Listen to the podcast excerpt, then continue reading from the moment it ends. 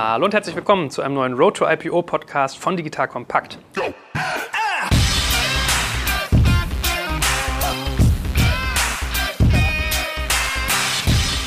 Mein Name ist Jörg Kaczmarek und wir gehen in die zweite Runde unseres Drehbuchs für den Gang an die Börse. Beim letzten Mal haben wir ja ganz viel gesprochen über Regulatorik, was ich so auf der Legal-Seite machen muss, wenn ich an die Börse möchte. Und heute wird es mal ganz, ganz spannend, also in, in Richtung der Banken. Legal finde ich auch spannend, ja? lieber Andreas, den wir gleich nochmal vorstellen. Bin ich mal gespannt, was du erzählst von der Front, Stefan, dieses äh, Verkäuferische da drin, ja? das irgendwie, wie man Sachen interpretiert, wie man sie darstellt, da ist sozusagen ein bisschen mehr Bewegungsmöglichkeit drin. Aber wir fangen natürlich erstmal mit einer kleinen Vorstellungsrunde. Mit mir dabei ist natürlich die liebe Renata. Guten Morgen, Renata. Hallo Joel. Eigentlich muss man schon Mahlzeit sagen. Es ist ja hier schon Mittag im schönen Frankfurt mit Blick auf das hessische Umland. Ganz kurz, vielleicht hat der eine oder andere schon unseren letzten Podcast gehört, aber sag doch nochmal, was du machst bei der Deutschen Börse, was in deine Verantwortung fällt. Ich bin verantwortlich bei der Deutschen Börse für den Primärmarkt. Das heißt, ähm, wir sind diejenigen, die die Unternehmen bei ihrem Weg an die Börse begleiten. Sehr gut. Also du wirst heute aus deinem Alltag plaudern können und das gilt für unsere anderen beiden Gesprächspartner natürlich auch. Schon bekannt aus unserem letzten Podcast. Nevertheless, lieber einmal zu viel vorstellen als einmal zu wenig. Lieber Andreas, mach doch kurz den Anfang. Wer bist du? Was machst du? Hallo Joel. Äh, mein Name ist Andreas Zanner. Ich bin Rechtsanwalt und Partner bei der großen Wirtschaftskanzlei CMS Hasche Siegle und leite dort den kapitalmarktrechtlichen Bereich und beschäftige mich seit über 20 Jahren mit Börsengängen, also vor allem IPOs und Secondary Placements. Okay, bei 20 Jahren, da bist du ja quasi auch so im, in der, in der Älteres Wild Semester schon, ja. Nee, aber vor allem in der Wildwestzeit, neuer Markt so ja, ja, da voll bin rein, ich, ne? Genau, ja. Also, sehe schon, müssen wir hier nochmal Veteranengeschichten auch austauschen. So, und heute kriegt der gute Stefan, glaube ich, ganz viel äh, Airtime, weil wir über Pitch-Kriterien reden, die ganze Aufbereitung, wie man eigentlich eine Equity-Story verkauft. Lieber Stefan, auch dir herzlich willkommen und sag doch auch ein, zwei Sätze zu dir und der Bärenberg Bank. Hallo Joel, freut mich, dass ich wieder dabei sein darf. Ja, Stefan Ries, bin bei Bärenberg zuständig für alles, was mit Aktienplatzierungen zu tun hat, also eben Börsengänge, aber auch Kapitalerhöhung oder Aktienumplatzierung. Äh, bin dort seit acht Jahren, mache das insgesamt ja auch schon über 20 Jahre und Andreas und ich haben in der Tat schon im Wilden Westen äh, zur ja. neuen Marktzeit genau. den ein oder anderen Ritt bestritten, ja, glaube ich. Ja? So ist es. ich habe ja mal gehört, dass es damals wirklich so war, dass die Leute mit dem Geldkoffer irgendwie in die, in die Büros der Unternehmen es, reinkommen es Ist, es ist wirklich unvorstellbar eigentlich. Wir sind damals mehrmals täglich ausgerückt und haben uns beworben für Börsengänge. Und wir hatten ein Jahr, jetzt aus Erinnerung, in einem Jahr mehr als 170 Börsengänge. Richtig. Weil die Zahl ja. habe ich ja. mir irgendwie 99. gemerkt. In einem Jahr. Ja. Und nur, dass man das mal im Verhältnis sieht, wir haben heutzutage in einem Jahr, wenn es gut läuft, vielleicht irgendwie 15 oder 20 Börsengänge.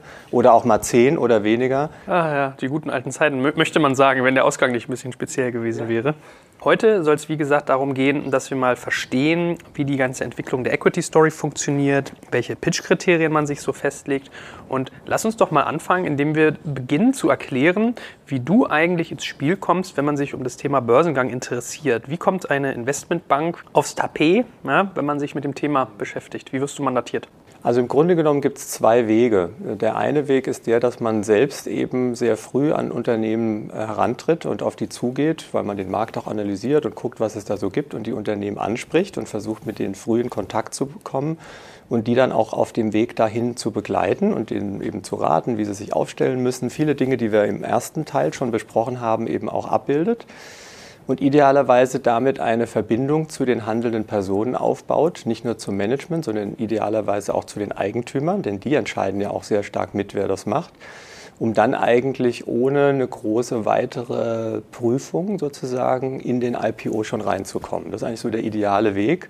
Und dann gibt es den zweiten, der ist eher so, dass man möglicherweise ein Unternehmen vorher noch gar nicht gekannt hat und dann eben ein Prozess orchestriert wird vom Unternehmen selbst oder von einem Berater, die Banken auszuwählen, die diesen Börsengang zu machen. Und manchmal ist es auch noch der Weg dazwischen, dass man durchaus ein Unternehmen schon länger kennt und begleitet hat, dann aber doch die Eigentümer und das Management sagen, um da jetzt den wirklich besten Berater rauszufinden, veranstalten wir jetzt eben doch nochmal so eine Beauty Parade und so ein, so ein Beauty Contest, um dann eben den besten rauszufinden. Jetzt kommt ein kleiner Werbespot.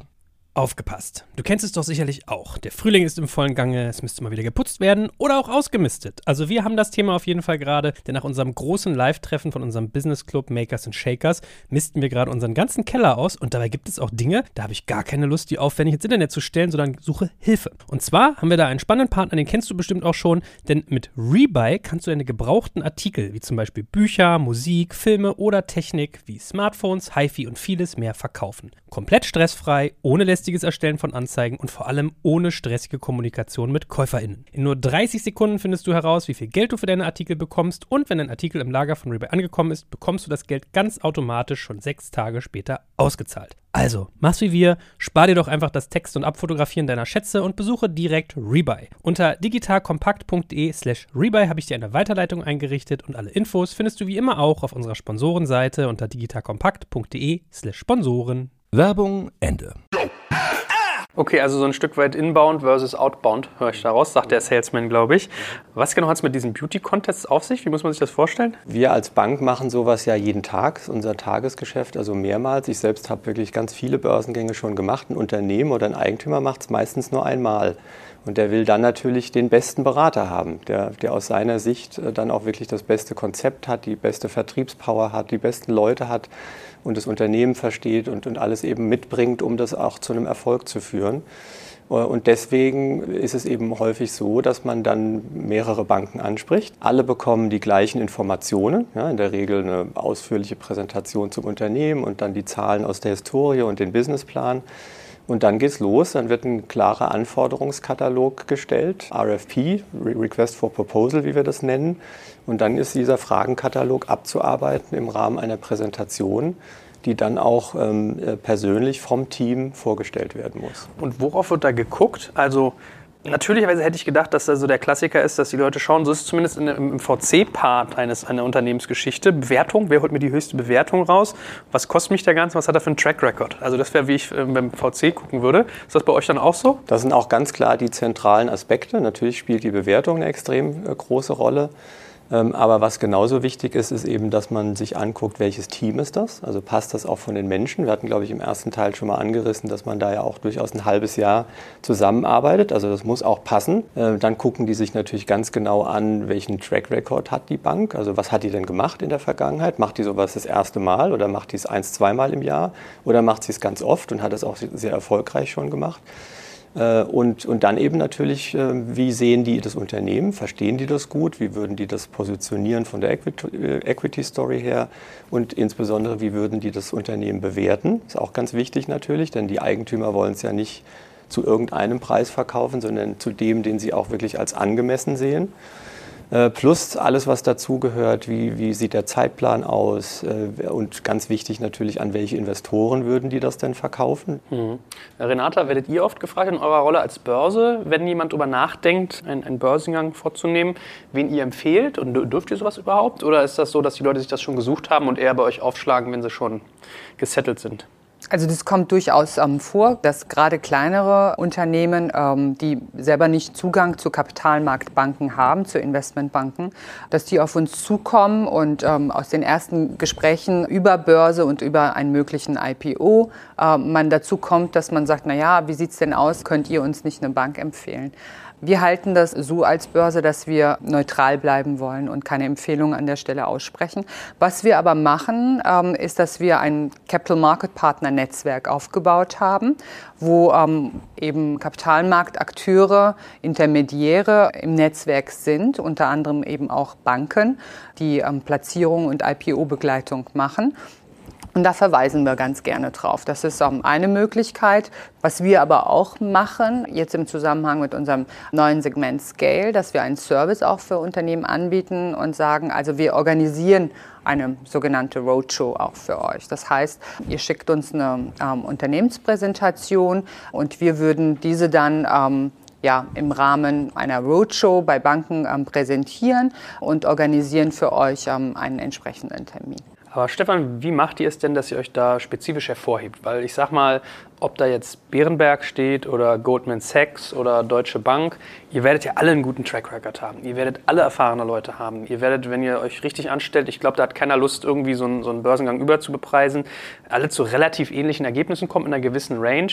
Was genau seht ihr denn da eigentlich so als, als USP? Hat jeder zum Beispiel ein eigenes Vorgehen als Bank oder was hebt dann da eigentlich hervor? Angenommen, da kommen irgendwie sechs, sieben Banken an einem Tag vorbei und präsentieren alle ihr Konzept, wird jede Bank sagen, wir sind die Besten.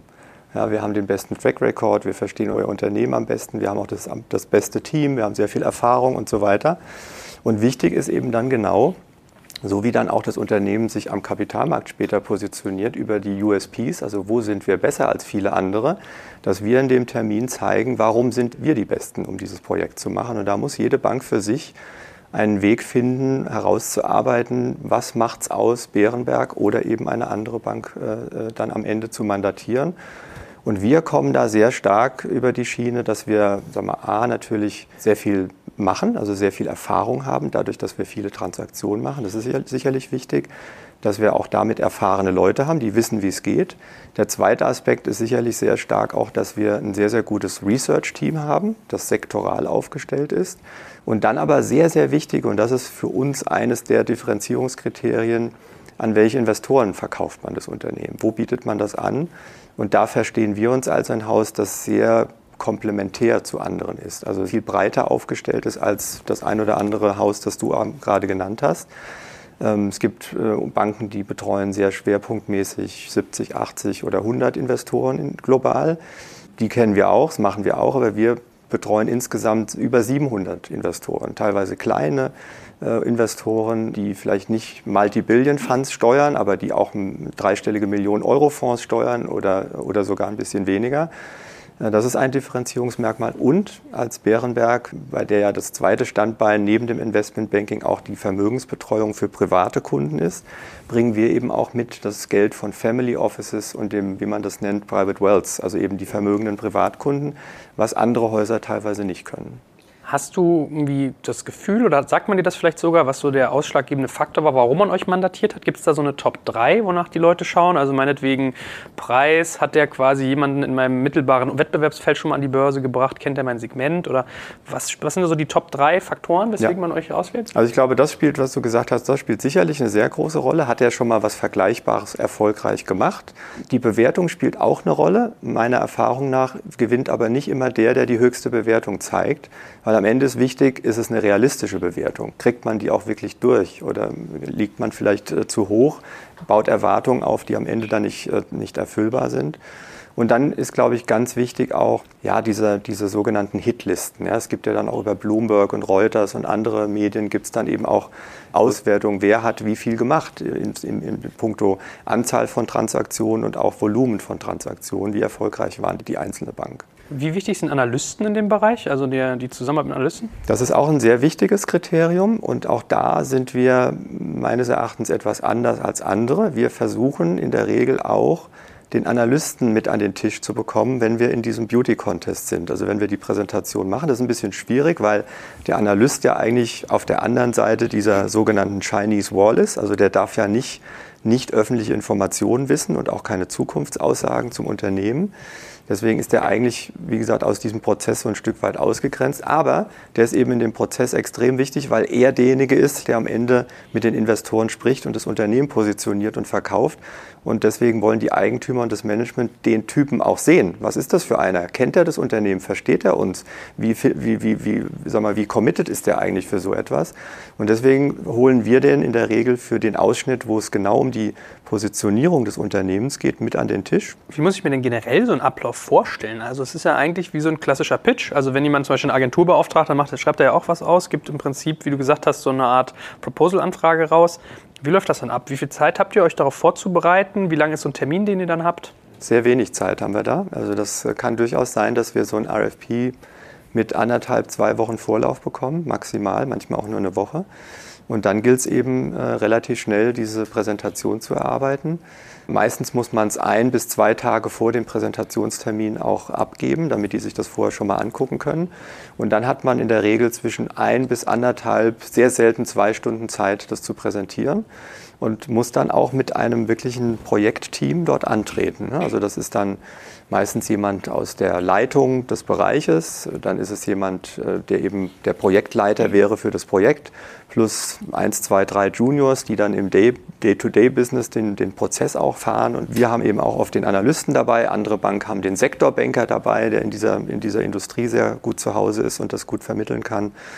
Äh, und wir haben dann, das ist auch eine Spezialität bei uns, manchmal auch noch einen Kollegen dabei aus dem Legal-Bereich. Wir haben ja auch im Team eigene Juristen und, und Rechtsanwälte, die die ganzen Dokumentationsthemen begleiten und, und, Verträge machen und so weiter, sodass man das komplette Team hat, das dann auch in der Folge, wenn wir das Mandat bekommen, das Team wirklich sein sollte, das das Projekt dann auch umsetzt. Umsetzen ist sicherlich auch ein gutes Stichwort. Stefan, es ist doch sicherlich auch nicht immer eine Einbahnstraße. Also man merkt sicherlich in so einem Termin auch, ob es auch von, von Seiten der Bank passt. Ne? Also es gibt sicherlich auch bei euch ja auch die Situation, dass ihr sagt, passt aus welchen Gründen aus eurer Sicht nicht oder die Erwartungen, die das Unternehmen hat, könnt ihr nicht bedienen. Oder dass ihr vielleicht irgendwie auch zu dem Ergebnis kommt, ja, das Unternehmen ist gar nicht reif für die Börse oder es sollte vielleicht irgendwie ein Zwischenschritt gemacht werden oder vielleicht ja. gibt es eine andere Lösung. Ja, das wird man in, in der Regel dann aber vorher schon rausfinden. Also wenn, ich sage mal, im Extremfall würden wir dann zu so einem Termin gar nicht auflaufen, sondern würden im Vorfeld auch über den Berater oder dem Unternehmen direkt sagen, wir sind der Meinung, ihr seid noch zu früh oder da fehlt es noch an dies oder an, die, an irgendwelchen Themen. Das würden wir in der Tat dann vorher sagen. Was wir manchmal machen ist, ähm, dass wir durchaus in so einen Termin gehen und sagen, wir würden euch empfehlen, das nicht im übernächsten Quartal zu machen, sondern wir glauben, aus den und die Gründen macht es mehr Sinn, noch mal eins, zwei Quartale zu warten, weil dann die und die Dinge passieren werden. Und dann habt ihr eine viel höhere Kredibilität am Markt, wenn ihr es dann Investoren zeigt und euch äh, und, und den IPO dann macht. Gibt es denn generell Monate, wo IPOs sich besonders äh, empfehlen? Ja, das, das gibt es. Es gibt äh, gewisse Fenster, wo es sich sehr, sehr stark anbietet. Und das liegt insbesondere an dem Prospekt und an den Zahlen, die in den Prospekt reinkommen. Vereinfacht ausgedrückt ist es so, dass der Abschluss, der im Prospekt ist, der ist nur viereinhalb Monate gültig. Der hat quasi so eine Art Gültigkeit. Für diesen Zeitraum gibt der Wirtschaftsprüfer, nämlich der das gemacht hat, nur sein Prüfsiegel da drauf. Und wenn man diese viereinhalb Monate überschritten hat, dann braucht man wieder einen neuen Abschluss, einen Zwischenabschluss. Und das führt einen dann natürlich wieder in ein anderes Fenster, äh, in dem man dann an die Börse gehen kann. Und welche Fenster sind gut für Börsengänge? Die typischen Fenster sind die, ähm, dass man mit dem Jahresabschluss geht, also volle zwölf Monate, ein Kalenderjahr. Und dann geht man im April, Mai das ist so ein klassisches Fenster. Oder man geht mit den Halbjahreszahlen und macht es dann im Oktober, November. Und dazwischen gibt es natürlich noch Möglichkeiten, mit Zwischenabschlüssen, also Quartalsabschlüssen zu gehen. Wir empfehlen häufig, wenn das passt vom Unternehmen und vom Geschäftsmodell, zum Beispiel das Q3, den Q3-Abschluss zu nehmen und dann ganz früh im neuen Jahr, nämlich im Januar, Februar rauszugehen. Warum? Weil das eher wenige machen und dann eben nicht wie im Mai, äh, im April, Mai fünf oder zehn oder 15 unterwegs sind, in Deutschland und global natürlich noch viel mehr, sondern eben nur ganz wenige und man hat ein bisschen mehr Aufmerksamkeit. Thema Weihnachtsgeschäft könnte ich mir vorstellen, spielt auch eine Rolle. Also es gibt ja ganz viele Unternehmen, die machen 60, 70 Prozent ihres Jahresumsatzes ja. zu Weihnachten teilweise. Ja. Tue ich mir einen Gefallen, wenn das nach meinem Börsengang kommt und die Leute sozusagen mir den Aufwärtskurs geben oder äh, tue ich mir einen Gefallen, wenn ich das im Rücken habe und dann aber mit Ent äh, Enttäuschung rechnen muss, falls das Q1 dann halt nicht so toll ist? Wenn das vierte Quartal eine große Rolle spielt, sollte man das mitnehmen. Ja, weil sonst, wenn's, wenn man es davor macht, werden die Leute eher so ein bisschen skeptisch und sagen, okay, viertes Quartal ist eigentlich immer gut, aber ist es diesmal wieder gut? Kann ja sein, dass es vielleicht dieses Mal nicht so gut läuft. Und dass es dann eine gewisse Zyklizität in den einzelnen Quartalen gibt, das wird man den Investoren einfach sagen. Dann wird man auch ganz offen sagen, okay, das vierte ist das Beste und ihr müsst davon ausgehen, dass das erste Quartal im neuen Jahr oder das erste Halbjahr im neuen Jahr nicht zu vergleichen ist mit dem vierten Quartal oder dem zweiten Halbjahr des Vorjahres. Jetzt hatten wir eben intensiv darüber gesprochen, wie so ein Termin abläuft. Du hast gesagt, wen du da alles mit hinnimmst. Wie groß ist denn eigentlich so ein Transaktionsteam, was ihr von Bankenseite mit ins Spiel ja. bringt? Also das Transaktionsteam, das den Prozess steuert und, und die einzelnen Workstreams bearbeitet und, und diesen Vorbereitungsprozess managt, das sind so zwischen vier und sechs Personen bei uns im Corporate Finance oder im, im, ECM, Equity Capital Markets. Und dann kommen natürlich in der Bank immer mehr Leute dazu. Ja, dann kommen die Analysten dazu und dann kommen insbesondere die Sales-Leute dazu, also die Aktien-Sales-Leute, die dann im, im Handelsraum sitzen und am Ende dann irgendwann ihre Investoren anrufen, mit denen in Interaktion treten. Und da haben wir in der Bank insgesamt weit über 100, die das machen. Ist das so Wolf of Wall Street-Style, wie sich jetzt viele das vielleicht vorstellen? Oder ist das wirklich so telefonieren, telefonieren, telefonieren und dann Hörer auflegen, wenn, wenn die Glocke. Was das angeht, wahrscheinlich schon. Mit viele andere Dinge, die man von diesem Film kennt, äh, habe ich so noch nicht erlebt.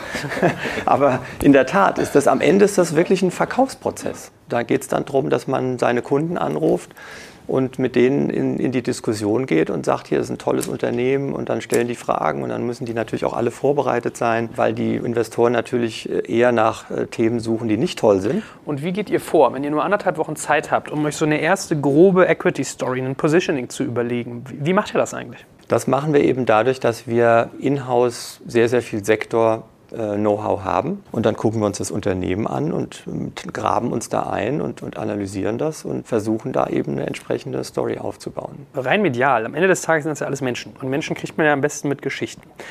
Muss ich mir das als PowerPoint-Sammlung vorstellen, als gigantisch dicke PDF, als kleinen Film, als persönliches Gespräch? Was gibt da so den, den Kick? Sowohl als auch. Also zunächst ist das natürlich eine PowerPoint-Präsentation im PDF, die kann 60 bis 70 Seiten dick sein.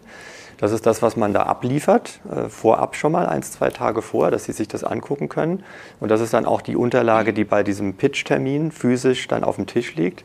Aber dann ist natürlich viel, viel wichtiger, dass man das mit Leben füllt und in der Tat mit Emotionen erfüllt. Und die Gegenseite oder der, sag mal, der, der, Mann, der Kunde muss eben auch merken, dass man brennt für das, was man da tut, was das Unternehmen tut. Und dass man überzeugt ist davon, dass es eine tolle Geschichte ist und dass man das gut verkaufen kann und das zu einem Erfolg führen kann. Also es ist schon sehr viel Emotion und Überzeugungsarbeit und, und ja, Commitment eben dabei, das man da zeigen muss. Du hast ja eben auch von einem Berater gesprochen. Wen stellen sich die Unternehmen denn genau an, der euch dann quasi zu so einem Pitch einlädt? Das sind eben ja, spezialisierte Berater, die solche Prozesse schon vielfach gesteuert haben. Und das sind, um ein paar Namen zu nennen, das ist, weiß ich, macht Lazar und Rothschild und Lilia. Also es gibt da eben da mal eine Handvoll äh, Berater, die, die so etwas machen die eben den Zugang zu den Banken haben, die wissen, wie ein IPO-Prozess läuft, worauf es da ankommt und die ein Stück weit eben diesen Prozess für den Kunden managen, der das ja eben noch nie gemacht hat und unerfahren ist und am Ende auch nicht Gefahr laufen will, dass ihm da Dinge von der Bank vielleicht vorgesetzt werden oder präsentiert werden und er hat überhaupt keine Möglichkeit einzuschätzen, kann man das jetzt auch vielleicht links oder rechts rum anders machen oder ist es genau nur der Weg, der da gerade vorgestellt wird? Jetzt kommt ein kleiner Werbespot. Aufgepasst! Heute möchte ich dir unseren Partner Pendo vorstellen. Pendo ist eine All-in-One-Lösung für Produktanalyse, Produktentdeckung, In-App-Anleitungen und Session-Replays, damit du die Benutzererfahrung sowohl deiner KundInnen als auch der Mitarbeitenden deutlich verbessern kannst. Auf KundInnenseite kannst du also den Wert deines Produktes und die Nutzungsdauer maximieren. Dadurch werden deine NutzerInnen motiviert, mehr Produkte zu erwerben. Und für deine Mitarbeitenden wiederum wird die Produktivität gesteigert, indem die Nutzererfahrung von internen oder externen digitalen Tools erleichtert wird, um diese dann auch effektiver zu nutzen. Wenn du also die User Experience in deinem Business steigern möchtest, solltest du unbedingt mal bei Pendo vorbeischauen. Unter digitalkompakt.de slash Pendo habe ich dir eine Weiterleitung eingerichtet, schreibt sich P-E-N-D-O und dort kannst du das Ganze sogar einfach mal gratis testen. Und alle Infos findest du wie immer auch auf unserer Sponsorenseite unter digitalkompakt.de slash Sponsoren. Werbung Ende. Und wer ist am Ende der Kapitän von diesem ganzen Prozess? Also seid ihr das dann, wenn ihr mandatiert werdet? Oder bleibt so ein Berater dabei? Oder ja. wie muss ich mir das vorstellen? Also zum Beispiel, wir hatten ja ganz viel Legal mit Andreas im letzten Podcast. Äh, beauftragst du den Andreas mit seiner Kanzlei? Oder ist der schon beauftragt gewesen, wenn du drankommst? Wie muss ich mir das vom Ablauf her vorstellen?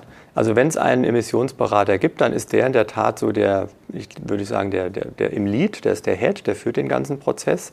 In der Bank gibt es dann aber auch einen Projektleiter, der wiederum den Emissionsberater, die sind ja auch meistens andere Banken dabei, die Rechtsberater, die Kommunikationsagentur, der die alle managt und in einem vier-, fünfmonatigen Prozess zum Ziel führt. Ganz wichtig, Pro Projektkoordination ist also viel Projektmanagement auch dabei. An wen musst du denn das zählen, Andreas? In der Regel ist es so, dass man natürlich von Banken empfohlen wird. Also wir kommen meistens nach der Bank ins Spiel, weil die äh, Gesellschaft sich zuerst die Bank aussucht und dann mit der Bank eben auch mal bespricht, was, welche Anwaltskanzleien könnten wir auf den beiden Seiten einsetzen, wer kommt auch gut miteinander aus, wer kann das, wer passt auf die Größe des Deals, vielleicht auf die Industrie. Gibt es ja auch unterschiedliche Schwerpunkte, sodass die Banken für uns natürlich schon wichtige Intermediäre sind. Ist das eigentlich ein wichtiger Faktor, dieses Miteinander? Weil wenn man halt wirklich sechs Monate lang an so einem Projekt bastelt und sich die Stunden um die Ohren schlägt und hat dann jemanden, mit dem man so ein bisschen edgy unterwegs ist, also wie wichtig ist dieses schon eingespielt sein bei dem ganzen Prozess? Ich finde es auch extrem wichtig. Also der Emittent muss bei der Auswahl wirklich ein sehr gutes Gefühl haben und das gilt auch für die Anwälte. Der muss äh, davon überzeugt sein. Es gibt ja auch viele Anwaltskanzleien, die sich da tummeln und, und die geben sich letztlich auch nicht so wahnsinnig viel. Und der Emittent muss äh, schauen, kann ich mir vorstellen, mit dem sechs Monate sehr, sehr eng zusammenzuarbeiten. Am Prospekt ja auch, das ist ja die Hauptaufgabe von Gesellschaft und den die Gesellschaft begleitenden Rechtsanwälten, den zu schreiben. Und das ist natürlich schon auch eine Herausforderung, wo die Atmosphäre einfach gut sein muss. Ja, das wir in der Tat, wenn wir gefragt werden, auf der Bankseite einen Anwalt zu empfehlen, werden wir dann auch häufig gefragt, haben, wir haben jetzt den, und ihr schlagt jetzt die drei vor, haben die denn schon mal miteinander gearbeitet und wie hat es funktioniert? Ja, und ähm, wenn die dann Hinweise haben, dass zum Beispiel zwei Kanzleien sich eher gekabbelt haben und das eher so ein bisschen schwierig war, dann tendieren die natürlich eher zu jemandem, die da erfolgreich und, und sehr emotionsfrei, sag ich mal, zusammengearbeitet haben. Das spielt schon eine Rolle. Also es menschelt da überall, sowohl bei der Auswahl der Bank als auch bei dem Berater, als auch bei den Anwälten. Weil in der Tat, wie du sagst, ja, Joel, das ist am Ende ein vier-, fünfmonatiger Prozess und da ist es angenehmer, wenn man mit Leuten zu tun hat, die man kennt und wo man ein gutes Gefühl hat. Aber es ist nicht immer so. Man ist dann auch eben oft in Konstellationen äh, und, und selbst mit Leuten, die man kennt, da knirscht es immer mal an, an der einen äh, Ecke. Und äh, muss man halt gucken, dass man da durchkommt und eine Lösung findet. Da sind wir froh, dass wir konkurrenzlos sind. Aber wann kommt ihr denn ins Spiel? Also wann nimmt eure Reibung zu quasi? Wann geht ihr mit ins den Prozess? Ja, am Ende des Tages, wenn es dann tatsächlich konkret wird, wenn man sich entschieden hat, man will das machen und ähm, führt entsprechend konkrete Gespräche, dann kommt es irgendwann mal auch auf den Punkt, ja, welcher Kapitalmarkt ist der richtige? Jetzt sollten wir vielleicht einen Satz nochmal sagen zu diesem äh, zentralen Thema Bewertung. Wie arbeitet ihr denn da? Weil es, es, es, wäre ja ein leichtes, einem Unternehmer, der natürlich möglichst viel Ertrag ziehen will aus so einem Börsengang, die Bewertung möglichst hoch zu schrauben und zu gucken, was sagt mein Wettbewerb und ich setze halt noch einen drauf. So, da legt man sich ja manchmal aber irgendwie ein Ei ins Nest. Mhm. Wie geht ihr da vor? Wie arbeitet man damit? Ja. Also zunächst mal muss man es schaffen, einen Preis zu finden, der für beide Seiten attraktiv ist. Also sowohl für den Verkäufer als auch für den Käufer. Klar, der Verkäufer will möglichst das Optimum rausholen und den besten oder höchsten Preis. Der Käufer, also die neuen Investoren, die wollen natürlich auch irgendwo einen Preis zahlen, wo sie nicht gleich das Maximum zahlen und das ein hohes Risiko haben, dass bei der kleinsten Marktentwicklung oder wenn irgendwas im Unternehmen nicht so kommt wie erwartet, dass dann der Kurs sofort runterrauscht. So, das heißt, diesen Clearingpreis sozusagen, das ist die Kunst, den zu finden.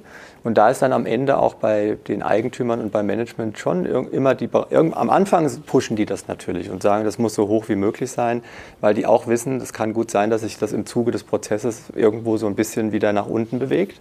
Aber diese Bereitschaft ist dann auch da, weil die wollen ja am Ende auch, dass es eine erfolgreiche Transaktion wird, weil auf der anderen Seite der Investor eben nicht bereit sein wird, irgendwelche Premiums zu zahlen oder Mondpreise zu zahlen, wo er am Ende das Risiko hat, dass es eher nach unten läuft als nach oben. So, das ist schon mal als Grundvoraussetzung, glaube ich, das, was man erreichen muss. Und dann gehen wir eben sehr technisch vor. Das heißt, wir machen eine vergleichende Bewertung. Wir gucken uns eben an, welche Unternehmen gibt es im Markt, die schon notiert sind. Und da kann man ja Preise oder diese sogenannten Multiples ablesen. Und wir übertragen das auf die Zahlen des Unternehmens. Von dem Ergebnis nimmt man dann in der Regel eben so einen gewissen Abschlag, weil der neue Investor, der will eben nicht gleich das bezahlen, was ein am Markt schon gelistet unter, das Unternehmen als Bewertung hat, äh, sondern eben ein bisschen weniger als Risikopuffer sozusagen. Und dann machen wir auch immer noch eine sogenannte DCF-Bewertung, also eine Discounted Cashflow-Bewertung, die im Grunde genommen, um das vereinfacht zu sagen, den intrinsischen Unternehmenswert beinhaltet. Also der basiert wirklich auf der Unternehmensplanung, die das Unternehmen gemacht hat äh, und die sicherlich meistens zu dieser Multiple-Bewertung nach oben hin die Bewertung abfedert und zeigt, was da eigentlich als Maximum möglich sein könnte. Macht ihr sowas so ein bisschen Elfenbeinturmmäßig im stillen Kämmerlein oder macht ihr zum Beispiel auch mal so erste Pre-Soundings, dass ihr mal nachfragt, wer potenzieller Investor ist, was würdest du taxieren, wenn ich jetzt mit dem und dem Pitch auf dich zukäme oder ist das noch zu früh? Das dürfen wir nicht. Aber in der Tat, der ganze Vermarktungsprozess, der ist dann später mehrstufig aufgebaut. Und die ersten Meetings mit Investoren, die passieren in der Regel schon vier, viereinhalb Monate bevor der eigentliche Börsengang stattfindet, damit man genau das angeht, dass man in diesem Ablauf vier, fünf, sechs Monate zum IPO ein Gefühl dafür bekommt, wie sehen Investoren, welche Vergleichsunternehmen würden die heranziehen und welche Bewertungsverfahren und welche Multiples würden die denn sehen für so ein Unternehmen, damit man eben nicht, wenn es am Ende, wenn man auf den Knopf drückt und die Aktien verkauft, man dann plötzlich merkt, oh, die Investoren haben da einen ganz anderen Blick, die sehen eine ganz andere Bewertung. Also so viel wie möglich Sicherheit auf dem Weg dahin vorher reinzubringen. Das ist die Aufgabe. Und das macht man über diese Mehrstufigkeit, sogenannte Early Look, vier, fünf Monate vorher, Pilot Fishing, das ist dann so zwei, drei Monate vorher und dann am Ende letztlich wirklich die tatsächliche Vermarktung. Und was siehst du, wie viel Bewegung in der Bewertung liegt zwischen unterschiedlichen Banken, die dort pitchen? Hat man da ein großes Feld? Ja, also das ist schon teilweise ein relativ breites Spektrum, weil das eben sehr davon abhängt, welche Vergleichsgruppe man da findet. Ne? Es gibt ja nie das Unternehmen im Markt, das eins zu eins vergleichbar ist mit dem, das man da gerade hat. Und deswegen muss man hilfsweise Unternehmen finden, die annähernd vergleichbar sind. Am Ende ist das Ausfluss der Bewertung, aber vielmehr ist es Positionierung. Also wie kann ich das Unternehmen möglichst so attraktiv in eine Gruppe positionieren, die eben ein EBITDA-Multiple von 10 hat und nicht von 7. Hat man da denn viel Spielraum? Also ich habe einmal gelernt, je später die Finanzierungsphase, desto weniger Verkauf auf Vision. Also eine frühe Bewertung kann ja manchmal im Verhältnis zu dem, was da ist, viel höher sein, weil man Visionen verkauft. Und nach hinten raus habe ich immer mehr Kennzahlen, die ich eigentlich hart belegen kann. Viel Spielraum hat man eigentlich nicht. Im Gegenteil, man, hat, man muss eine gewisse Historie zeigen. Also wenn man zum Beispiel sagt, nach, nach vorne raus in den nächsten drei, vier Jahren wollen wir 35 Prozent wachsen, das Unternehmen ist aber in den letzten drei Jahren nur 5% gewachsen. Wenn die Leute sagen, okay, zeig mir mal ein Jahr, wo du 30% wächst. Ja, warum soll das jetzt gerade, diese typischen Hockeystick-Planungen? Ja? Am Ende muss man sich immer fragen, hält das stand, wenn man später mit Investoren spricht und kriegt man das denen erklärt und verkauft und gehen die das mit? Und jetzt mal zum Thema Kosten. Wie berechnen sich die Kosten für eine äh, Bank, die im Börsengang berät und unterstützt und mit so einem Team zusammenarbeitet? Also zunächst mal ist es bei den Kosten für die Bank ja so, dass die Bank nur verdient, wenn die Transaktion durchläuft. Also wenn die vorher abgebrochen wird, bis hin zum Bookbuilding, also man ist wirklich schon draußen, bietet die Aktien an, das Buch füllt sich nicht und man muss nach zwei Wochen aufhören und sagen, sorry, hat nicht geklappt, dann hat man sechs Monate für nichts gearbeitet. Ja, weil wir vollständig erfolgsabhängig bezahlt werden und das ist eben eine, eine Provision, ein Prozentsatz, der sich anlegt an das Transaktionsvolumen, also an das, was da platziert wird. Ähm, und diese Provision ist in der Regel zweistufig gestaltet. Es ist so eine Art Basisvergütung, die man dann auf jeden Fall bekommt, plus eine Incentive-Vergütung, die man bekommt, wenn der Kunde zufrieden ist. Und diese Zufriedenheit, die kann sich nach verschiedenen Faktoren ähm, orientieren. Also geht ihr auch quasi in Vorleistung? Habt ihr sozusagen Working Capital, was Absolut. die ganzen Personalkosten Absolut. auch angeht? Okay. Absolut. Und deswegen überlegen wir uns eben auch sehr gut, welche Projekte wir angehen, wo wir uns bewerben wollen. Und, und wir müssen da schon eine hohe Transparenz und Sicherheit haben, dass wir das auch zu einem Erfolg führen können. Was für eine Emissionsgröße hat man denn da typischerweise, beziehungsweise was ist das Minimum, wenn du sagst Prozentsatz am Emissionsvolumen? Hm. Da gibt es verschiedene Blickwinkel. Das hängt auch sicherlich immer so ein bisschen davon ab, welche Investoren man hat, die, die man anspricht. Bei uns ist das so, dass wir eine Minimumgröße sehen von 100 Millionen Transaktionsvolumen weil unsere Investoren, die wir betreuen, nach unserer Erfahrung bei darunterliegenden Volumina eher sagen, ist uns zu klein und dann am Ende sind da nicht genügend Aktien im Handel später und man kann da nicht wirklich kaufen und verkaufen. Und wie viel Prozent von diesem äh, Volumen kriegt dann eine Bank als Gebühr, als Kosten? Die Gesamtkosten für so ein Projekt, die liegen in der Regel so zwischen 4 und 5 Prozent mit Rechtsanwälte, Kommunikationsagenturen, Bank äh, natürlich auch. Ist das erfahrungsgemäß so ein Schmerzpunkt? Also wird da viel verhandelt? Ist das irgendwie so ein, so ein, so ein Genickbrecher-Thema, die Kosten, oder äh, bewertet man das eigentlich so von außen erstmal über? Das ist schon ein sehr wichtiges Thema und da wird auch verhandelt an jeder Stelle, sowohl mit der Bank als auch mit den Juristen und Kommunikationsagenturen.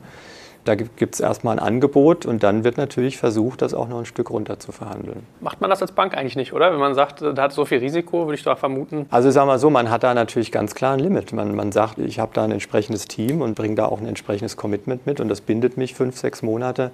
Und am Ende wird man da eine gewisse Mindestfee oder einen Mindestertrag, den wird man da rausholen wollen und drunter würde man es dann auch nicht machen. Was würdest du sagen, sind das wirklich die Unternehmer, die da im Driver's Seat sitzen und euch mandatieren oder haben da die Investoren, wenn es denn welche gibt, auch irgendwie einen großen Einfluss? Wenn man ein privat geführtes Unternehmen hat, da hat natürlich, haben die Eigentümer in der Regel das Sagen. Das Management muss natürlich auch mit den Leuten auskommen. Und wenn das eher Finanzinvestoren sind, äh, kommt so ein bisschen darauf an, wie stark das Management da ist. Aber ich würde auch da sagen, da sind schon die Private Equity oder Venture Capital Firmen, die sind da schon sehr nah dran und wirken da auch mit und entscheiden da auch sehr stark mit. Gut, jetzt sagen wir mal, du hast überzeugt, dann kriegst du wahrscheinlich irgendwie, wirst du mandatiert, kriegst einen Vertrag. Was passiert dann als nächstes? Äh, also da werden erstmal mal, wenn die noch nicht an Bord sind, die anderen Berater ausgewählt, Anwaltskanzleien, Kommunikationsagentur, Wirtschaftsprüfer sind ja meistens schon an Bord. Und dann gibt es ein Kick-Off-Meeting, das heißt, da treffen sich dann alle zeitnah nach dieser Entscheidung, wer das machen soll. Also die führende Bank organisiert das. Die treffen sich dann bei der Firma und dann sitzen da von sagen wir, 20 bis 30, 40 Leute um den Tisch, je nachdem, wie groß dieses Projekt ist. Dann geht man den Zeitplan durch, geht die ganzen Arbeitsprozesse durch und legt fest, wann jeder einzelne Zuständige seinen Input liefern muss, um das zu einem Erfolg zu führen. Das ist so ein bisschen auch sagen wir, physisch der Startpunkt, eben der Startschuss für das Projekt. Und dann äh, geht es weiter. Dann wird ein Tageszeitplan erstellt und dann wird, werden die einzelnen Working Streams, die gehen dann halt wirklich in die Umsetzung. Prospekterstellung, Due Diligence, Equity Story, also Vermarktungsunterlagen erstellen. Ist der Berater dann wieder derjenige, der da eigentlich der, der Projektmanager ist? Das macht dann, der, macht dann die führende Bank oder die führenden Banken. Das, das sind die, die das koordinieren. Wenn ein Berater dabei ist, immer im engen Schulterschluss mit dem.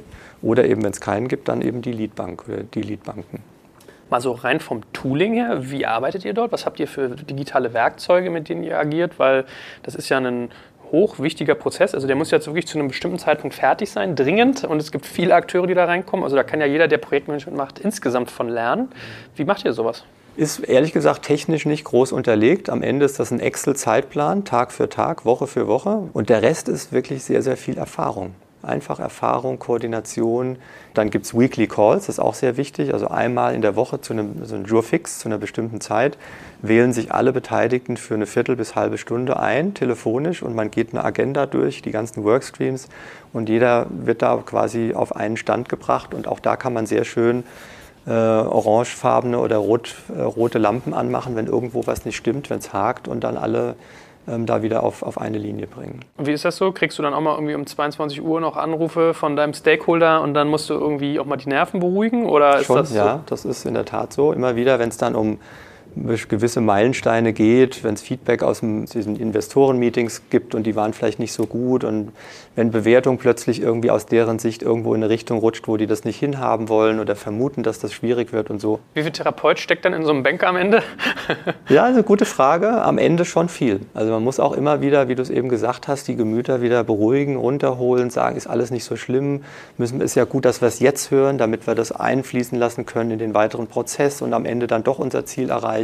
Alles klar. Dann vermute ich, dass ja auch irgendwann, also geht dann noch dieser Prozess der Equity Story als erstes los? Also ist das relativ früh in diesem Prozess oder unterliegt das sowieso dem ganzen, der ganzen Geschichte? Das unterliegt dem ganzen Prozess. Äh, wir müssen ja schon mit einer ersten Equity Story antreten bei diesem Pitch-Termin, ne, bei diesem Beauty Contest, wo wir halt eben aufgrund der Öffentlichkeit, öffentlich verfügbaren Informationen und, und der Informationen, die uns das Unternehmen gegeben hat, uns da ein Bild machen müssen. Und das ist zugegebenermaßen wahrscheinlich noch nicht immer das, was man dann tatsächlich am Ende verkauft, weil wir einfach auf einer begrenzten Informationsbasis arbeiten.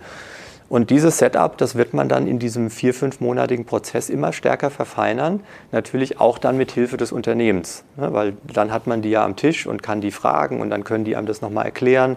Und dann wird das immer fokussierter, immer komprimierter und muss auch vereinfacht sein. Das sind ja oft komplexe Modelle. Und am Ende muss man es aber in 40 Minuten bei einem Investor mit sechs, sieben Argumenten erklären. Jetzt kommt ein kleiner Werbespot.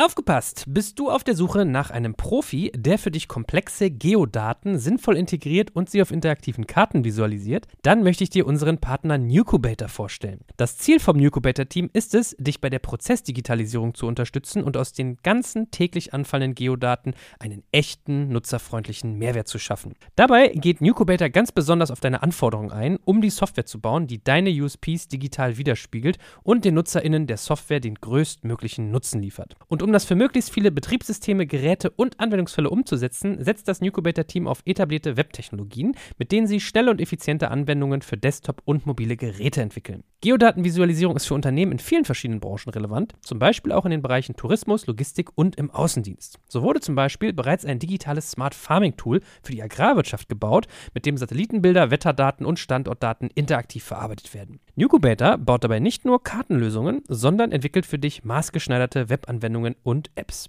Wenn du also einen Partner suchst, der deinen bestehenden USP ins digitale Zeitalter hebt, dann schau doch einfach bei Newcubator vorbei. Ich habe dir unter digitalkompakt.de slash Newcubator, schreibt sich mit C, eine Weiterleitung eingerichtet. Und wie immer findest du alle Infos auch auf unserer Sponsorenseite unter digitalkompakt.de slash Sponsoren. Werbung Ende.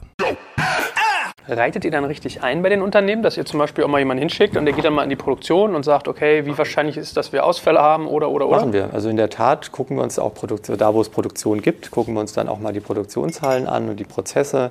Oder wir setzen uns auch mal mit dem Finanzleiter oder dem Controller vor ein Rechnungswesensystem und gucken uns da die Daten an und prüfen da, gehen da schon äh, in die Tiefe. Wenn ich es richtig verstehe, müsst ihr dann so ein Stück weit USPs rausarbeiten, gleichzeitig aber auch irgendwie einen Benchmark haben, den die Leute verstehen. Also irgendwas, ja. auf was ihr verweisen könnt und dann ja. aber die, quasi die Einzigkeit äh, hervorheben. Genau. Am Ende geht es eigentlich immer darum, einerseits den Anker zu werfen und zu sagen, das ist ein vergleichbares Unternehmen, weil so denken ja auch Investoren. Also man geht da per se hin und sagt, äh, versucht die abzuholen bei Dingen, die die schon kennen und muss dann aber eben sagen, an der und der Stelle sind wir besser, also sind wir anders und idealerweise besser als die anderen, die ihr kennt. Gibt es denn sonst so typische Sorgen und Einwände, die Investoren haben, die ihr dann ansprecht, die ihr schon kennt? Also gibt es da so die Classic Five oder sowas oder ist das immer individuell? Das ist individuell. Letztendlich prüfen die Investoren natürlich das Unternehmen danach, können die das Wachstum wirklich durchhalten? Wird die Profitabilität angegriffen durch Wettbewerber oder dass Produkte plötzlich, was weiß ich, im Markt nicht mehr so laufen und, und positioniert sind? Also sie versuchen überall Daten reinzukieksen, um, um festzustellen, ist das, was ihr da für die Zukunft vorhersagt oder wie ihr euch positioniert, wirklich wasserfest? Oder könnt ihr da von anderen überholt und angegriffen werden, was dann dazu führt, dass eure Zahlen ganz anders aussehen? Mhm. So, und dann, und dann sehr stark, das ist sicherlich wichtig, das muss man noch erwähnen, das Management spielt eine ganz große Rolle. Am Ende, ich würde sagen, 50 Prozent manchmal mehr, manchmal ein bisschen weniger der Entscheidung hängt auch davon ab, was sind das für Typen, die da sitzen und das verkaufen. Ja, sind die glaubwürdig? Gibt es da so Do's und Don'ts oder schickt ihr die auch zum Beispiel zu einem Trainer nochmal, dass ihr sagt, die kriegen Kommunikationstraining, die kriegen Rhetoriktraining? Absolut. Also es ist wirklich ein Rundum-Paket. Ähm, wir hören uns natürlich das Unternehmen auch an, wie die präsentieren und wie die sich verkaufen. Und wenn das nicht das ist, was wir da erwarten oder was Investoren erwarten, am Ende müssen die ja vorbereitet sein und da bei den Investoren entsprechend performen, dann holen wir da Kommunikationsberater rein, dann machen wir Trainings und sowieso vor jeder Investorenaktion machen wir sogenannte Rehearsals und Dry Runs. Das heißt, wir schließen uns mit denen zwei Tage vorher ein und dann müssen die das dreimal vorsingen. Und dann werden und wir spielen Investor und stellen blöde Fragen und kritische Fragen und äh, auch da, die müssen im Grunde, haben die einen Antwortkatalog. Es darf keine Frage geben, die ein Investor stellt, die die vorher noch nicht gehört haben. Weil das Schlimmste, was passieren kann, ist, wenn die dann sich zurücklehnen und Pause und wissen nicht, was sie darauf sagen sollen. Ja? Also die Juristen würden sagen, wie so eine Scheinverhandlung, ja? sozusagen einmal die, die nee, also das ist eine Vorbereitung, es ist einfach mhm. eine Vorbereitung. Ja? Okay, verstehe. In, in, was für einem Dokument gießt sich diese ganze Equity Story denn nieder? Gibt es da ein zentrales Dokument, wo man das quasi ähm, ja. kommuniziert? Es gibt dann eine Managementpräsentation und die gibt konzentriert das Unternehmen wieder, was das Unternehmen ausmacht mit all seinen Facetten und insbesondere USPs und Besonderheiten. Und die ist meistens so aufgebaut, dass man erst die Leute vorstellt, dann gibt man so eins, zwei Seiten ein Flashlight auf die Company, wie so eine Zusammenfassung. Und dann sagt man was zum Markt und dann hat man meistens so fünf, sechs, sieben Investment-Highlights, also eben genau diese runtergebrochenen fünf, sieben bis sieben Argumente, was das Unternehmen ausmacht, die man dann durch jeweils zwei, drei Seiten unterlegt äh, mit Informationen. Renata, ist das so der Zeitpunkt, zu dem ihr auch reingeholt werdet, wenn die Vision langsam klarer wird, wenn man diese Managementpräsentation hat oder passiert das schon früher oder noch später? Es kann ganz, ganz am Anfang sein, bevor überhaupt irgendwie Banken und Anwälte mit drin sind, wie, wie vorhin schon ausgeführt. Es kann aber auch sein, dass ähm, eben erst, wenn der Prospekt in der Billigung oder in der Endphase ist, die Börse dazu kommt. Also es kommt immer drauf an, gibt es irgendwie Themen, die Börsenrelevanz haben, ähm, wo wir einfach unterstützen können und ähm, wo es Sinn macht, dass man die einfach vorher bespricht, sei es rechtliche Themen, die vielleicht irgendwie besprochen werden müssen, weil es ähm, am Ende noch eine Entscheidung gibt. Und es wäre natürlich fatal, wenn ähm, der komplette Prozess durchgelaufen ist, die Prospektbilligung da ist und die Börse dann irgendwie sagt, als letzte in der, in der Prüfungskette, jetzt haben wir aber einen Konzern und das Ganze äh, können wir nicht zulassen. So, jetzt war ja Prospekt schon ein Thema. Also im Prinzip, wann erstellt man so einen Wertpapierprospekt und welche Funktion hat er eigentlich? Relativ bald, nachdem die Beteiligten zusammengefunden haben, sollte man auch mit dem Prospekt anfangen.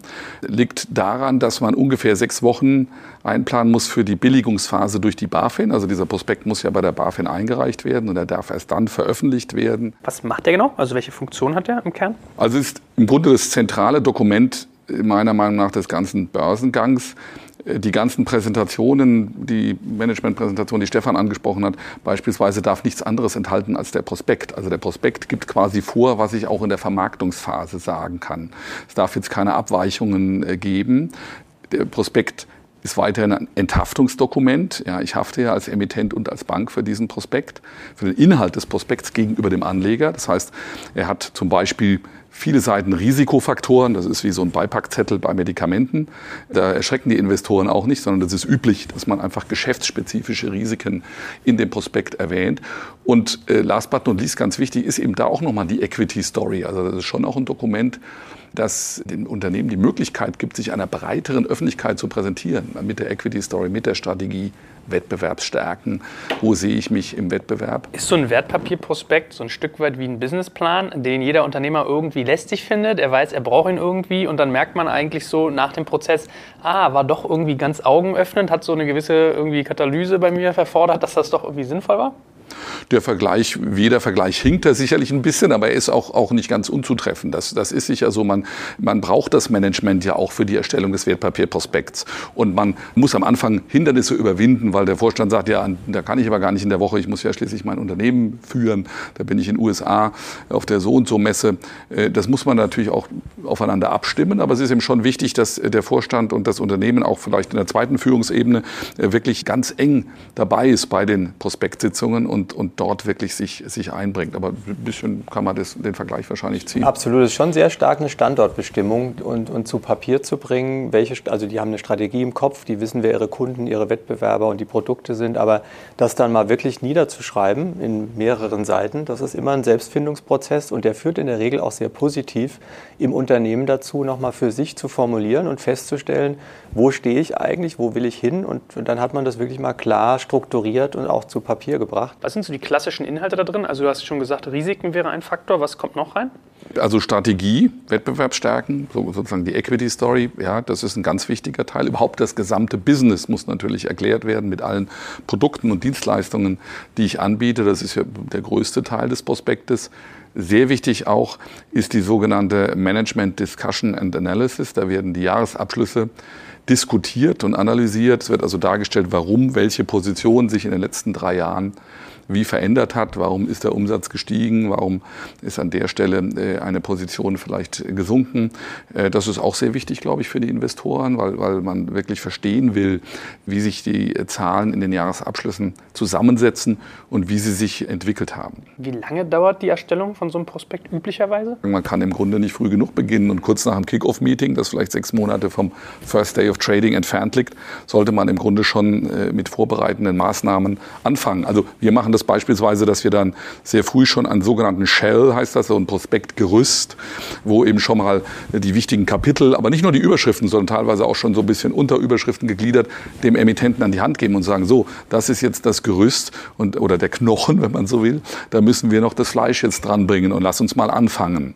Ja, erklär uns mal dein Geschäft und ähm, äh, erklär uns mal die Risiken und dann kommt man Stück für Stück voran, aber früh anfangen in dieser Sechsmonatsperiode. Wer schreibt das denn? Schreibt ihr das als Anwälte? Schreibt das ja. die Kommunikationsagentur? Schreiben üblicherweise Anwaltskanzleien, die darauf ja auch dann eine sogenannte Disclosure Opinion über die Richtigkeit und Vollständigkeit des Prospekts abgeben. Und schreibt eben auch der Anwalt auf der Issuers-Seite, ne? auf der Firmenseite. Der, der, also der, genau. Und der auf der Bankseite, der liest den und kommentiert den und guckt, ob das aus seiner Sicht richtig, richtig ist und so. Aber ja. originär geschrieben wird es vom Issuers Council. Und was ist so, wenn du sagst, die, die BaFin braucht sechs Wochen? Also äh, es gibt doch, glaube ich, sogar mehrere Entwurfsphasen oder täusche ich mich, ne? dass man sagt, erster, richtig. zweiter? Also früher hat man so gesagt 15 Tage, 10 Tage, 5 Tage für drei Einreichungen. Einreichungen. Inzwischen sind es eher ein bisschen vier Einreichungen, weil, weil, man, weil man natürlich manchmal auch noch gewisse Informationen in der Ersteinreichung noch nicht drin haben kann. Wenn eben ein Zwischenabschluss noch nicht fertig ist im Zeitpunkt der Ersteinreichung, dann kann ich den erst bei der Zweiteinreichung äh, dazugeben. Es gibt auch Fälle, dass der Formwechsel, den wir also aus der, die, von der GmbH in die AG, äh, dass der noch irgendwo beim Handelsregister hängt, dann muss ich die AG-Angaben eben auch nachtragen.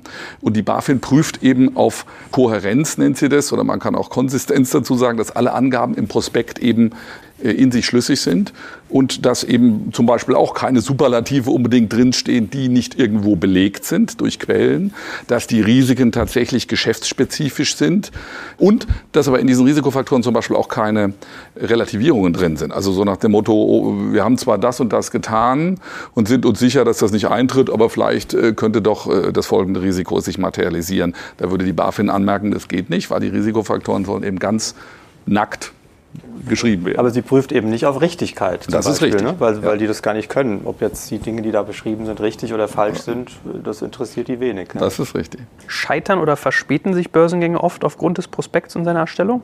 Früher nicht, würde ich sagen. In letzter Zeit ist die BaFin sehr überlastet und man kann im Moment sehr schwer mit der BaFin Zeitpläne absprechen. Und dadurch ist man immer in so einer gewissen Unsicherheit, zumindest wenn das Verfahren beginnt. Also früher konnte man einen Zeitplan ganz bis in alle Facetten abstimmen mit der BaFin. Man wusste dann sehr genau, wann wird der Prospekt gebilligt und konnte von da aus wieder Roadshow und andere Dinge aufsetzen. Da kommt es dann eben auch darauf an, dass man die richtigen äh, Anwälte an Bord hat, die ein gutes Verhältnis zu den Sachbearbeitern dort haben, die die kennen und die denen zureden, sage ich mal. Auch da ist man wieder Therapeut. Ja. Ist das echt so, ja, dass man da so per Du ist? Ne, per Du nicht, glaube ich. Per Du nicht. Aber you know what I mean?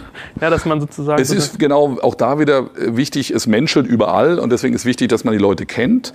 Es ist wichtig, dass man oft mit der BaFin zusammenarbeitet, ähm, mit vielen Prospekten dort ist und dann kann man natürlich auch auf kleinem Dienstweg mal was besprechen, selbst wenn die mal so ein bisschen aufgeregt dann sind, weil sie selber, das muss man ja auch verstehen, die Leute haben wahnsinnig viel plötzlich zu tun jetzt wieder. Die hatten eine ganze Zeit lang nicht so viel zu tun und plötzlich kommt diese ganze Welle für, für das letzte Quartal und die haben in, in in dem Sommer, ist ja auch noch Urlaubszeit, haben die sicher sehr viel zu tun gehabt. Und da muss man sich auch psychologisch hineinversetzen und einfach für eine gute Atmosphäre sorgen. Genau, und es ist ja so, dass diese Einreichungsrhythmen, die du erläutert hast, nicht gesetzlich festgelegt sind. Richtig. Also man hat keinen Anspruch Richtig. darauf, sondern das ist in der Tat sage ich mal, eine einvernehmliche Verhandlung und es wird ja auch dann eigentlich immer ja. so festgelegt, aber am Ende könnten die sich zurückziehen auf gesetzliche Fristen, mit denen Stimmt. man nicht arbeiten könnte. Ne? Die Stimmt. sind, weil die völlig lang und un also genau. unbestimmt sind. Und damit könnte man nie diesen Zeitplan einhalten. So ist es. Damit man das jetzt als Laie versteht, also so ein Wertpapierprospekt ist auch wirklich für die Öffentlichkeit gedacht, den kann jeder einlesen und sich belesen. Jetzt beobachtet man ja manchmal, dass man dann auf diese Investor Relations Seiten der Unternehmen geht und dann gibt es immer so eine Häkchen, so ich muss irgendwie bestätigen, dass ich kein US-Citizen bin und solche Geschichten. Warum passiert sowas eigentlich? Der Prospekt führt dazu, der gebilligte Prospekt, dass ich äh, einen sogenannten europäischen Pass habe, mit dem ich meine Aktien in Gesamteuropa anbieten kann oder im EU-Bereich, so muss man noch konkreter sagen. Und aber eben nicht in den USA. Und dementsprechend, ähm, um nicht irgendwie SEC registrierungspflichtig zu werden und Probleme dort zu bekommen, sind eben diese Disclaimer oder diese Filter vorgeschaltet. Renata, was sagst du die Erfahrung? Machen Börsenprospekte im Nachhinein manchmal Probleme? Also wenn man sagt, das ist eigentlich auch ein Thema der Haftung, ähm, stehen da, also passiert das manchmal, dass man darauf verklagt wird oder oder oder?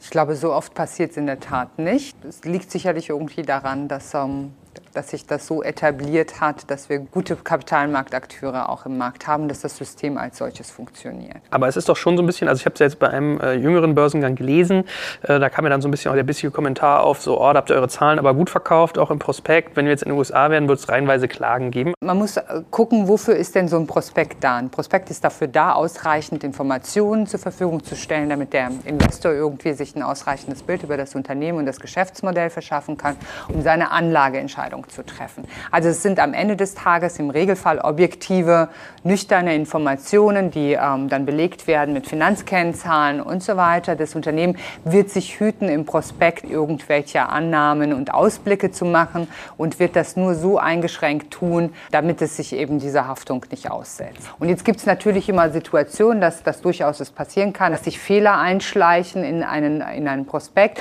und dann hat man natürlich vielleicht irgendwie daraus Haftungstatbestände oder oder dass natürlich irgendwie auch in dem Zusammenhang kriminelle Energie sich breit machen kann. Das sind dann aber ähm, Sachverhalte wie woanders auch. Also ich glaube an sich, dadurch, dass halt eben hier verschiedene Beteiligte mit, mit involviert sind, die alle das Interesse haben, die Haftung so gering als möglich zu halten, ist die Qualität der Prospekte ist überragend, glaube ich, hier ähm, im europäischen Raum. Wir haben Kanzleien, die, wie gesagt, mit einer Legal Opinion entsprechend das Ganze bestätigen. Banken lassen sich diese, diese Haftungsfreistellung auch nochmal geben. Die äh, Wirtschaftsprüfer gucken noch mit drüber.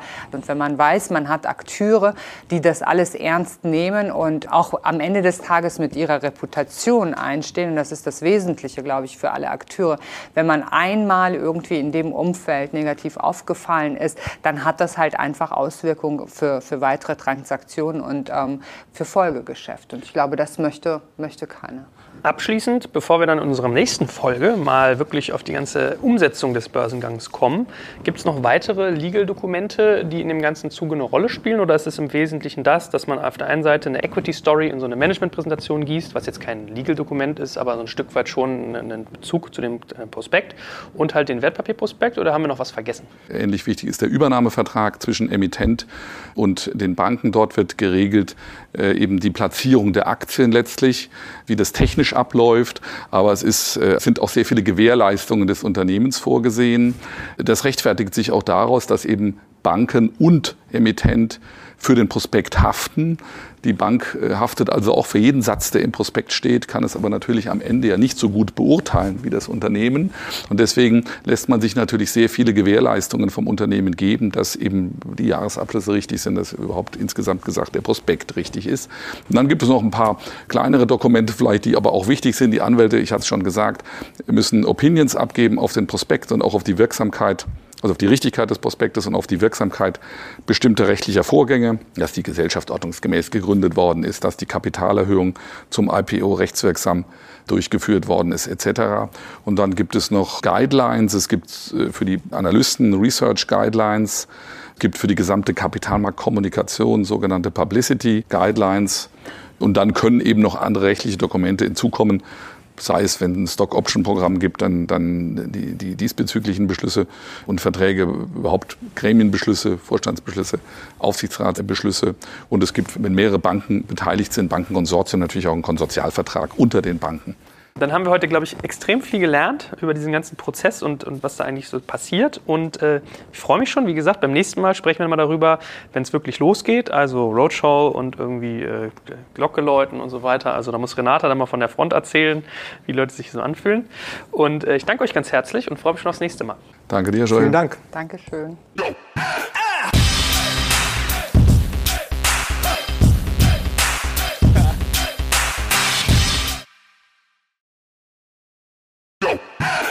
Jetzt kommt ein kleiner Werbespot. Aufgepasst! Heute gibt's Werbung in eigener Sache. Wir wollen dich nämlich besser kennenlernen, weil viele hören Woche für Woche unseren Podcast und dabei wissen wir gar nicht immer, wer genau diese Leute sind. Und natürlich wollen wir ja aber wissen, wer du bist, um unseren Inhalt auch an deinen Interessen ausrichten zu können. Und um das zu ändern, habe ich eine Umfrage vorbereitet. Dort kannst du uns erzählen, wer du bist und wofür du dich interessierst. Und was du davon hast, naja, ich meine, je besser wir dich kennen, desto besser können wir unseren Podcast an deine Bedürfnisse anpassen. Und dann spreche ich auch keine Werbung mehr für Penispuppen und Online-Casinos ein, wo dich womöglich ganz andere Dinge interessieren. Nein, kleiner Spaß und trotzdem, du tauschst fünf bis zehn Minuten deiner Zeit gegen viele Stunden noch bessere Unterhaltung und Tiefenwissen in der Digitalwirtschaft. Klingt für mich nach einer Win-Win-Situation und geh doch also daher mal auf die Seite digitalkompakt.de slash Umfrage. Fülle diese nach bestem Wissen und Gewissen aus und freue dich in Zukunft auf noch besseren Content auf Digital Kompakt. Ende der Werbung.